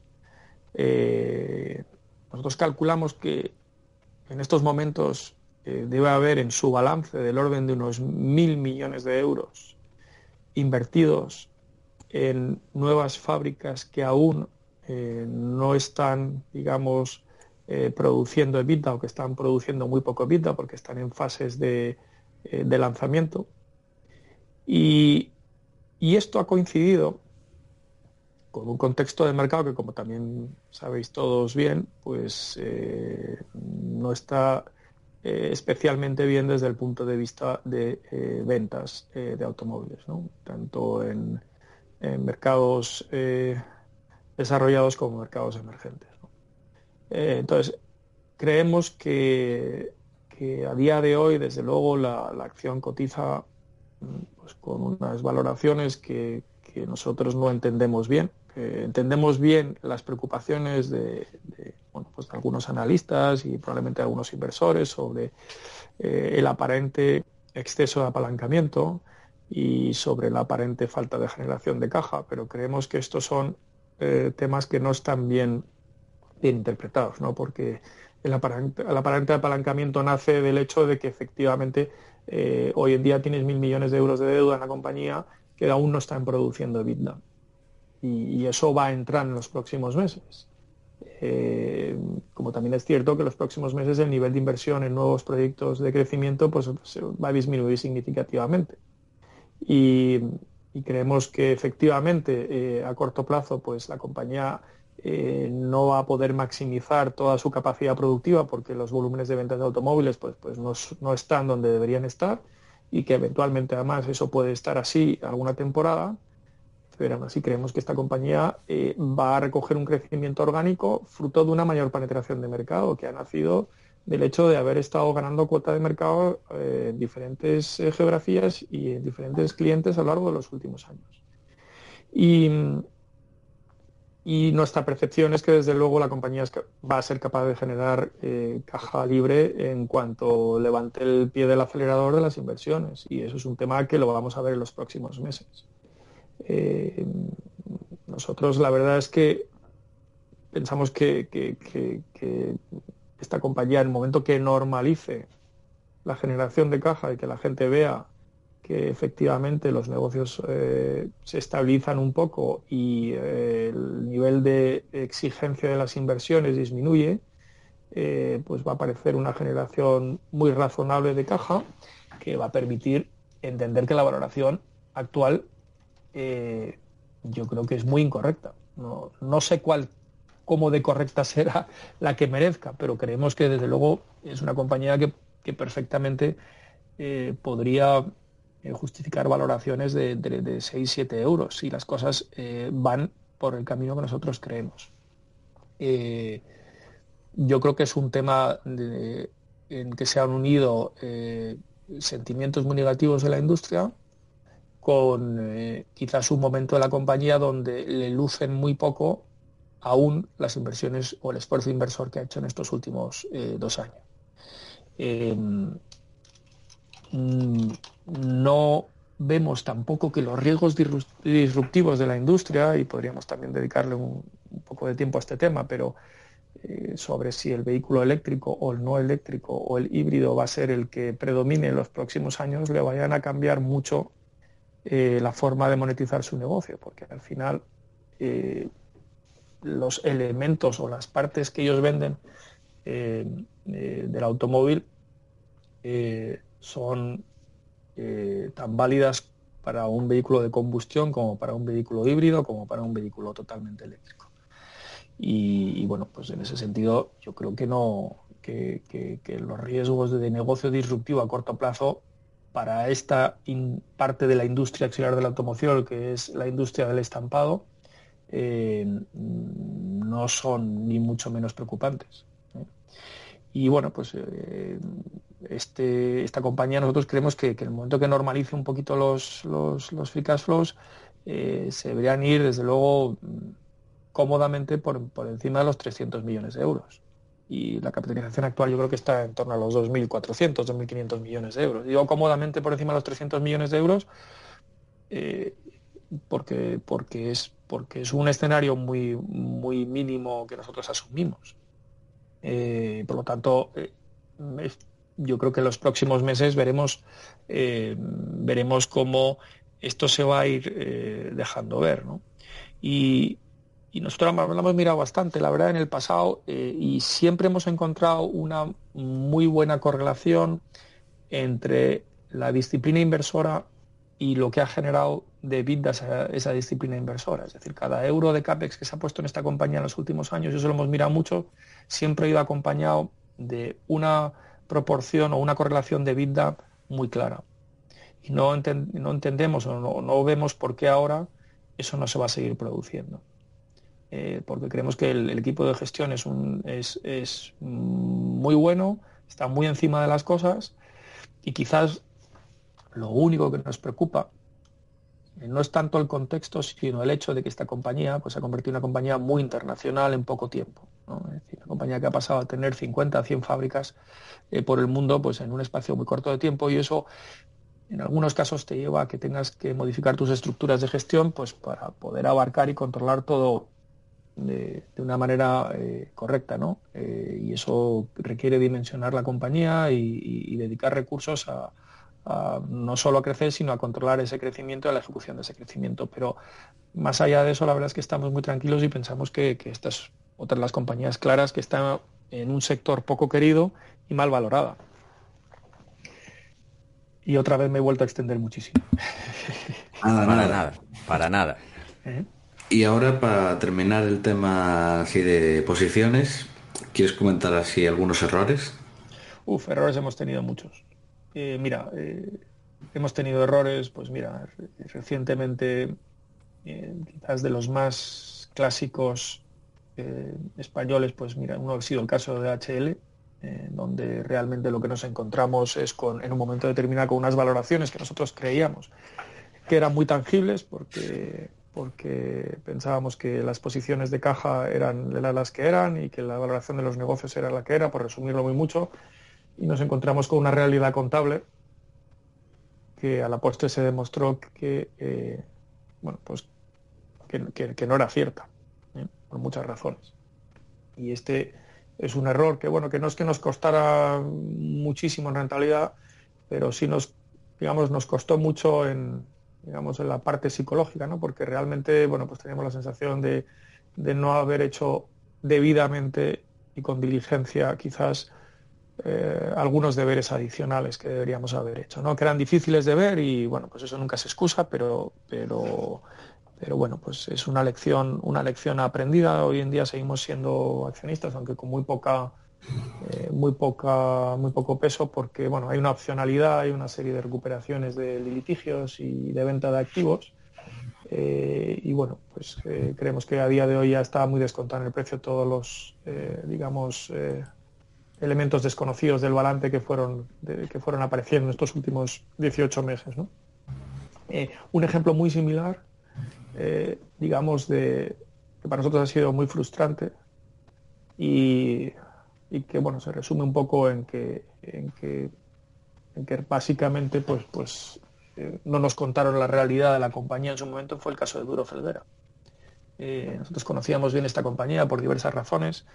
Estuvimos invertidos muchos años, nos fue muy bien y en un momento determinado eh, hubo un cambio de gestión que no nos gustó y desinvertimos. cuando se replanteó la ampliación de capital para, bueno, pues para intentar reordenar la compañía, eh, se dimensionó un poco las necesidades que iba a necesitar la compañía para hacer la reestructuración y bueno, pues tuvimos una serie de accionistas a esa ampliación de capital pensando que bueno, pues los números que se habían planteado quizás tenían algún margen de error, pero que con, lo que se estaba haciendo de ampliación de capital pues sería suficiente para eh, reordenar la compañía y volverla a poner un poco en, bueno, resetearla y ponerla otra vez eh, en un, en un nivel de actividad razonable. Lo que nos encontramos a los pocos meses es que, bueno, básicamente eh, los números que, el anterior equipo de gestión nos, había presentado eran totalmente eh, erróneos, eh, por no utilizar otro término. Y bueno, pues nos encontramos con una ampliación de capital de 125 millones de euros y unas necesidades, digamos, de aportación de fondos que hubieran necesitado esos 125 millones de euros más otros 160 millones de euros. Porque, bueno, pues había eh, pérdidas no reconocidas en proyectos de diversa índole que, sumaban esos 160 millones de euros. Y eso, pues evidentemente, eh, hizo que, la acción pues, pues eh, volviera a cotizar otra vez en, unos niveles cercanos a cero, ¿no? o por lo menos a un nivel de estrés que, recogen que el valor de los fondos propios de la compañía son cero o negativos. Y, y en resumidas cuentas, eso ha sido dos, errores recientes que bueno, tienen un elemento común, que es que la, realidad de los números que, había nada tenían que ver con la realidad de la compañía. Y estas cosas ocurren, ¿no? Te encuentras a veces eh, con, problemas en las compañías de un estilo y a veces te encuentras eh, con realidades que no son ciertas, ¿no? Y, y bueno, pues, pues puede llamar engaño, llámalo como quieras, ¿no? Pero eso te ocurre y, bueno, pues tú siempre te sientes culpable ¿no? de, haber quizás entrado en una cuestión eh, sin haber valorado suficientemente bien eh, el hecho de que, bueno, pues que detrás de esos números las cosas no sean así, ¿no? Eh, no estás exento de esos errores eh, y no estás exento de que te vuelva a poder pasar con cualquier compañía, pero bueno, pues son, son lecciones y, y al final inversiones que te enseñan a, mirar las cosas a veces con, más recelo del que, del que deberías. Y esa es una de las principales eh, reflexiones que yo por lo menos he sacado de, de estas dos. Y... ha habido algún error por omisión estos últimos 20 años que sí, recuerdes? Yo he tenido dos errores por omisión, creo, muy importantes. Eh, uno ha sido Inditex, eh, que además tuve la oportunidad hasta de participar en, aquellos años en la colocación, porque yo trabajaba en, aquel momento en BBU y hicimos eh, toda la labor de colocación, o parte de la labor de colocación de, inversores, la hicimos. Siempre me ha parecido una compañía espectacular y siempre he tenido la sensación de que cotizaba unos múltiplos elevados y siempre he tenido la, percepción de que en algún momento la íbamos a poder comprar a unos múltiplos razonables. Y bueno, pues han pasado, si no recuerdo mal, esto es del año, estoy hablando del año 2001 y estamos en el 2019, o sea que llevo 18 años mirándolo así. y, no dejo de arrepentirme. Pero bueno, mira, estas son las cosas que pasan, ¿no? A veces las aproximaciones a, la inversión value te lleva a que dejas de invertir en negocios muy buenos que, casi siempre cotizan a múltiplos eh, que por alguna otra razón pues pues no no te permiten invertir, ¿no? Porque tienes quizás demasiado arraigado el hecho de que, de que no debes sobrepagar por algunos negocios y en algunos casos esto te indica que eh, no estás sobrepagando, ¿no? sino que estás pagando una prima razonable por un negocio de una inmensa calidad. Hay otra compañía eh, que yo siempre me he arrepentido, que es una compañía eh, que se dedica a hacer hornos industriales, que se llama Rational, que es una franquicia buenísima de hornos para la industria de la hostelería, con unas barreras de entrada brutales, con unos márgenes brutales, con una penetración brutal, con unos productos buenísimos y que, y que, bueno, pues la verdad es que esta es otra que estos últimos 15 años la he estado mirando de reojo siempre, nunca ha cotizado un múltiplo razonable y nunca la ha comprado y no ha hecho más que subir y subir y subir su valoración porque el negocio es tan bueno que no te lo crees. Hay otra igual, no sé si la ¿Eh? conoces, Middleby Corporation. estadounidense multiplicó por más de 100. Sí. Pues esa, esa de, ¿eh? de las que hablo yo no han multiplicado por 100, pero ya con una fracción de eso ya me hubiera, ya me hubiera, ya me hubiera valido, ¿no? bueno, son cosas que, cosas que pasan y, y muchas otras que están ahí en el tintero, pero bueno, pues oye, mira, unas por otras, pues al final lo que se trata aquí al final es tener una cantidad de aciertos razonables, y, entender muy bien lo que tienes y lo que no tienes, pues tienes que también entender muy bien por qué no lo tienes y a veces, pues bueno, pues tienes pecados de omisión que, entran, que entran a formar parte de tus errores y bueno, tienes que convivir con ellos, no, no, no pasa nada, ¿eh? es, eh, es nuestro día a día. Totalmente. Y llegamos a la recta final. Últimas preguntas. Y la primera es, ¿qué has aprendido este año? ¿Qué he aprendido este año? Año entendido, bueno, 12 meses. Pues mira, una de las cosas, y quizás eh, otro día lo hablaba también, lo, comentaba con Jesús y con Luis, nuestros vecinos, ¿no? Y que, es, que tienen razón, muchas veces eh, que la paciencia en muchos casos es, es, un, es muy importante, ¿no? Y, no sé por qué hablábamos del tema de cualitas, ¿no? Decir, oye, y, esto, joder, qué bien que, que, está yendo tan bien, y quizás en unas circunstancias normales, pues pues eh, nosotros no hubiéramos aguantado tanto una posición como, como, Qualitas, ¿no? Porque como ha ido tan bien y ha recuperado, bueno, ha recuperado, ha recogido tanto valor la acción en tan poco tiempo, digo, pues mira, una de las una de las cuestiones que, yo creo que son muy importantes en general y que no te, y que, que te reafirman, no sé si he aprendido, pero por lo menos este año a mí me han reafirmado en el valor de la permanencia en las, en las inversiones en las que, las que tienes convicción, más allá de que en un momento determinado la acción pueda estar correctamente valorada. Es que si tú crees que esa compañía sigue teniendo eh, sistemáticamente una capacidad de generar valor, tienes que permanecer. Un poco más en el estilo de las, de las compañías que quizás pues, pues, pues tiene ya eh, eh, renombrado Buffett, ¿no? Que a veces, pues, oye, estás 20 o 25 años con una compañía y, no estás valorando todo el rato si, si, la valoración en ese momento es la idónea, estás más pensando en decir, oye, mira, esto creo que hoy vale, efectivamente puede estar bien valorada, pero es que nos queda todavía mucho recorrido por delante y hay que dejar que esto siga trabajando a tu favor, ¿no? Entonces, bueno, pues quizás ese valor de la paciencia y de la permanencia, cuando estás en una buena compañía, eh, es, es, es, una lección que, muchas veces te dice, mira, estate quieto, no, no, no estés pensando todo el día si, si después de tres o cuatro o cinco años, que ya es un periodo de permanencia largo, eh, debes o no estar. Si tú sigues convencido de que esta compañía sigue generando valor, estás cómodo con las dinámicas, estás cómodo, aunque en estos momentos quizás no estés pensando que esto pueda valer un 50% más, eh, es posible que eso no te lo da el año que viene, pero igual te lo da dentro de tres años otra vez. Y, si no tienes una alternativa de inversión, mejor. eh, estate tranquilo y, permanece invertido en aquellas cosas que conoces bien y que sabes que van a seguir generando valor.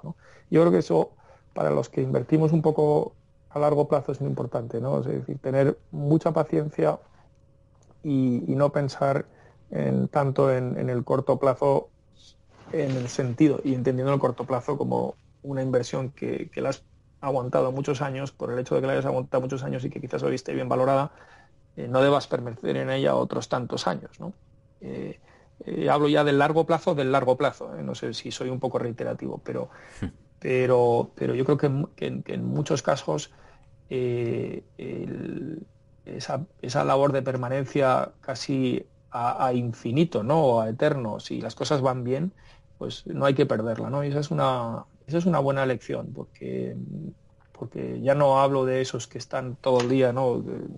cambiando posiciones en la cartera, ¿no? que son que, es que prácticamente no da tiempo a nada, porque, porque un día estás y otro día no estás, y otro día sí estás y otro día no estás, que eso lo único que te genera es, es problemas de gestión. ¿no? Y hablo de que, de que aquel que tiene la vocación de largo plazo, a veces tener la vocación de extra largo plazo es muy interesante. Y es una reflexión adicional que, bueno, pues yo vengo haciendo hace mucho tiempo, ¿no? Y hay algunos inversores por ahí fuera eh, que lo hacen, ¿no? Que dicen, mire, yo he elegido 10 compañías que son estupendas y mi, vocación es estar aquí 20 años y muchas de ellas llevo 20, 25 años, ¿no? Hay inversores americanos que esto, que esto lo tienen eh, más, eh, más aprendido y, yo creo que están en lo correcto en, muchos casos.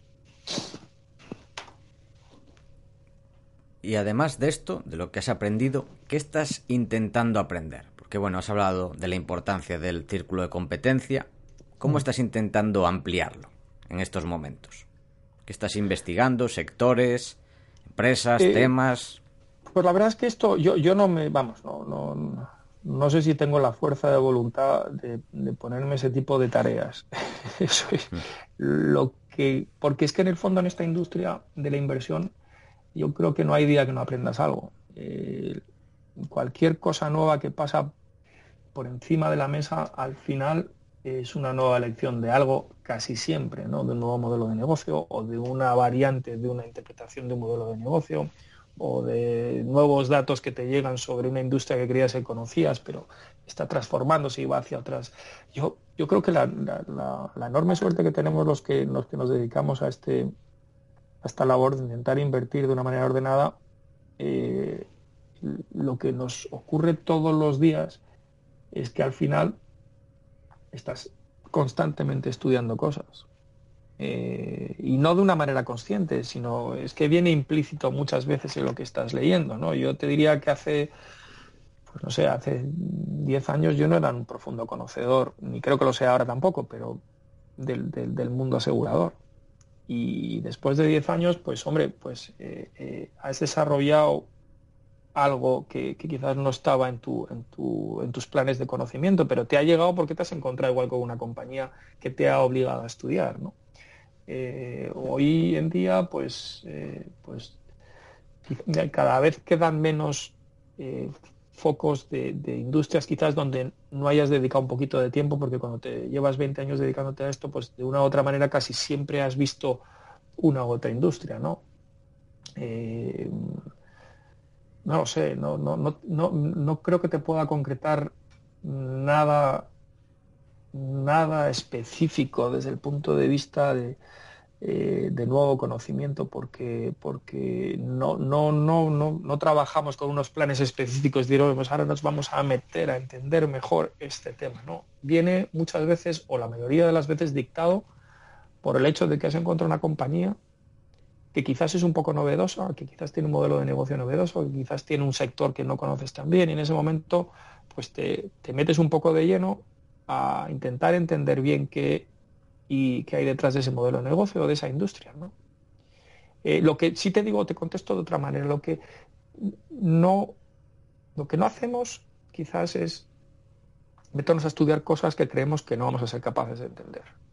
Por la misma razón que te decía al principio que los errores principales son aquellos en que crees que vas a invertir una compañía entendiéndole, no la has entendido, ¿no? Entonces, cuando ya vemos que hay algo que quizás se nos escapa la capacidad de entendimiento, porque, oye, porque no tenemos los conocimientos técnicos necesarios para entender eh, determinados sectores y, no sé, puede ser negocio, determinadas tecnologías, ¿no? de nuevos negocios, de, yo qué sé, de, la biomedicina, no lo sé, me estoy inventando algo así en voz alta, ¿no? Pero pues mira, es que, es que se escapa, porque yo la capacidad de entendimiento de, una molécula determinada o de la aplicación de una molécula determinada o las probabilidades de éxito, pues, pues mira, chico, por mucho que me ponga delante de un papel, eh, pues, pues es como si me hablan en otro idioma, es que no, es que no lo voy a entender, ¿no?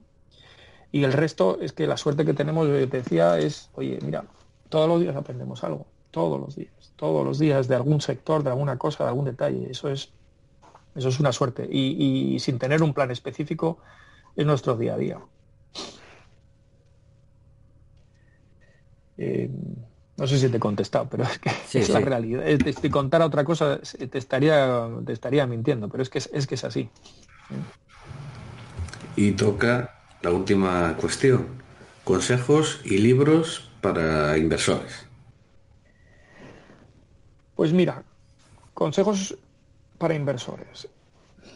Yo creo que, vuelvo a reiterar, yo creo que un tema muy importante, es decir, entender, entender cuando, cuando se invierte una compañía, qué estás comprando, por qué lo estás comprando, por qué estás invirtiendo, intentar entender el negocio, intentar dedicarle tiempo a razonar si eso es algo que, lo, tienes bien entendido que, puedes realmente construir una tesis de inversión lógica con la que te encuentres cómodo porque dominas en cierta medida las dinámicas básicas de ese negocio o de esa compañía.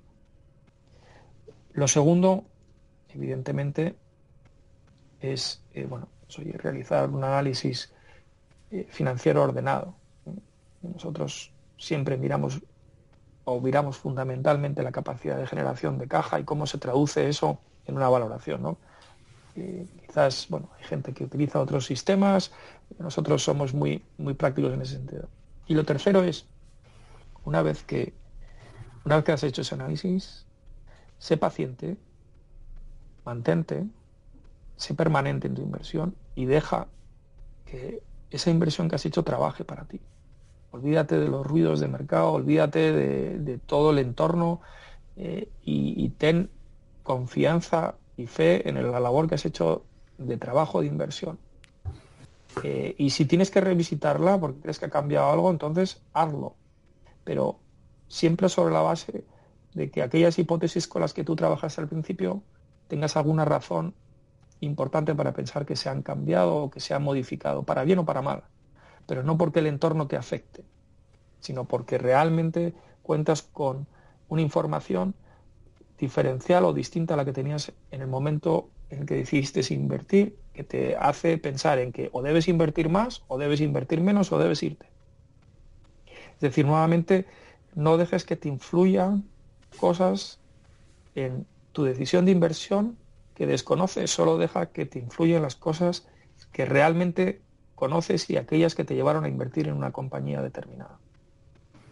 Y, yo creo que, teniendo esas tres, digamos, eh, requisitos más o menos ordenados, es decir, entiende bien el negocio, haz un análisis financiero ordenado y, deja que trabaje para ti esa inversión durante el tiempo necesario, eh, ya tienes eh, muchas cosas a tu favor. Y en contraposición a esto, es justamente lo contrario, es decir, no invertir nunca en lo que no se conoce bien. No hacerlo si no has hecho una labor más o menos seria de entendimiento. Y si no entiendes ese negocio, no inviertas, porque si no lo entiendes a la mínima de cambio, en cuanto la acción empieza a hacer algo raro y te, te vas a encontrar incómodo, lo único que vas a hacer es generar pérdidas permanentes de capital con toda seguridad, porque la psicología inversora en ese sentido es aplastante, no te va a dejar permanecer ni un solo minuto. Y son eh, eh, caminos seguros de generar pérdidas permanentes de capital. ¿Y algún libro, aparte el de Howard Marks, pues Howard Marks es un poco, bueno, eh, aparte de los clásicos, yo hay un libro que, me gusta mucho, que, no es tan financiero, pero creo que es una historia eh, de, bueno, pues de, casos de gestión muy interesante, eh, que se llama The Outsiders, que probablemente lo habréis oído mil veces, ¿no? Hmm. Sí, sí. De, Thorndike. y bueno, pues yo creo que es una historia muy buena de de, bueno, pues de casos de, gestores de compañías que, han sido muy exitosos y que muchas veces eh, esto te ayuda a entender muy, bien, te ayuda a captar a veces muy bien cuando, cuando ves otros casos por ahí eh, donde existe una labor de gestión que te llama la atención, ¿no? son muchos casos, ¿no? ¿no? recuerdo bien ahora si pues te está hablando probablemente de, de 7, 8, 9, 10 casos distintos, no sé, no recuerdo ahora bien. Y, bueno, pues eso lo que te da siempre es un poquito de, idea de cuando empiezas a leer una memoria o empiezas a leer eh, una presentación de un equipo de gestión de una compañía nueva que no conoces, enseguida salen a relucir eh, cosas sobre la calidad un poco de los equipos de gestión, ¿no? Y de los consejeros delegados o de los dueños de esa compañía, ¿no? Eh, y bueno, pues este es el típico libro que, bueno, pues que te ayuda un poco a, convivir con esos detalles, ¿no? dices, joder, ¿y esta gente por qué es buena? ¿no? Pues mira, es que tienen siempre, elementos siempre elementos comunes, ¿no? Y pues, porque, pues porque están siempre metidos en el negocio, porque no se dejan eh, manipular por, por los elementos que les rodean de mercado, ¿no? De presiones, de, la acción, están siempre pensando en largo plazo, eh, toman decisiones a corto que incluso no se entiende bien, pero, eh, ¿sabes? Están siempre pensando en que esto va a generar valor a, más largo plazo. Tienen una personalidad muy fuerte, están muy encima de los negocios, llevan una cultura empresarial muy, muy, muy, muy al día. No sé, yo creo que son, son temas que son más cualitativos que cuantitativos, pero que este tipo de lecturas ayudan. Bueno. Y, no sé si nos hemos ido muchísimo de tiempo, pero... Nada, nada. hemos tocado unos, unas, unas cuantas cuestiones que desde luego son todas ellas muy entretenidas. ¿eh? Sí, sí. Pues una hora cuarenta y cinco que podría haber sido el doble. Pero bueno. bueno, podéis tener aquí toda la mañana hablando, que luego. ¿eh? Pero bueno, encantados y ¿Eh? habrá que repetir o incluso traer a Javier si le das permiso para venir. Sí, cuando, cuando queráis repetimos y ampliamos y, lo hacemos extensivo, que es, es a Javier, que, que, vamos, que esto también puede hablar y es eh, siempre es, mm, es más entretenido hablar todavía más gente ¿no? sobre estos temas porque salen siempre más cuestiones y siempre se enriquece más todo. O sea que encantado de repetir cuando queráis. Bueno, pues muchísimas gracias Luis, ha sido un placer y esperemos tenernos de nuevo en el futuro. Pues Paco y Adrián, un, millón de gracias por vuestro tiempo, ha sido el placer, ha sido mutuo y bueno, espero que esto se, se repita pronto. ¿eh? Hmm. Adrián. Sí. ¿Algo que añadir? No siento Así, punto, final. Exacto. ¿Eh? Oye, un, placer. ¿eh? Muchísimas gracias. Muchas gracias, Luis. Esto ha sido todo hasta la semana que viene.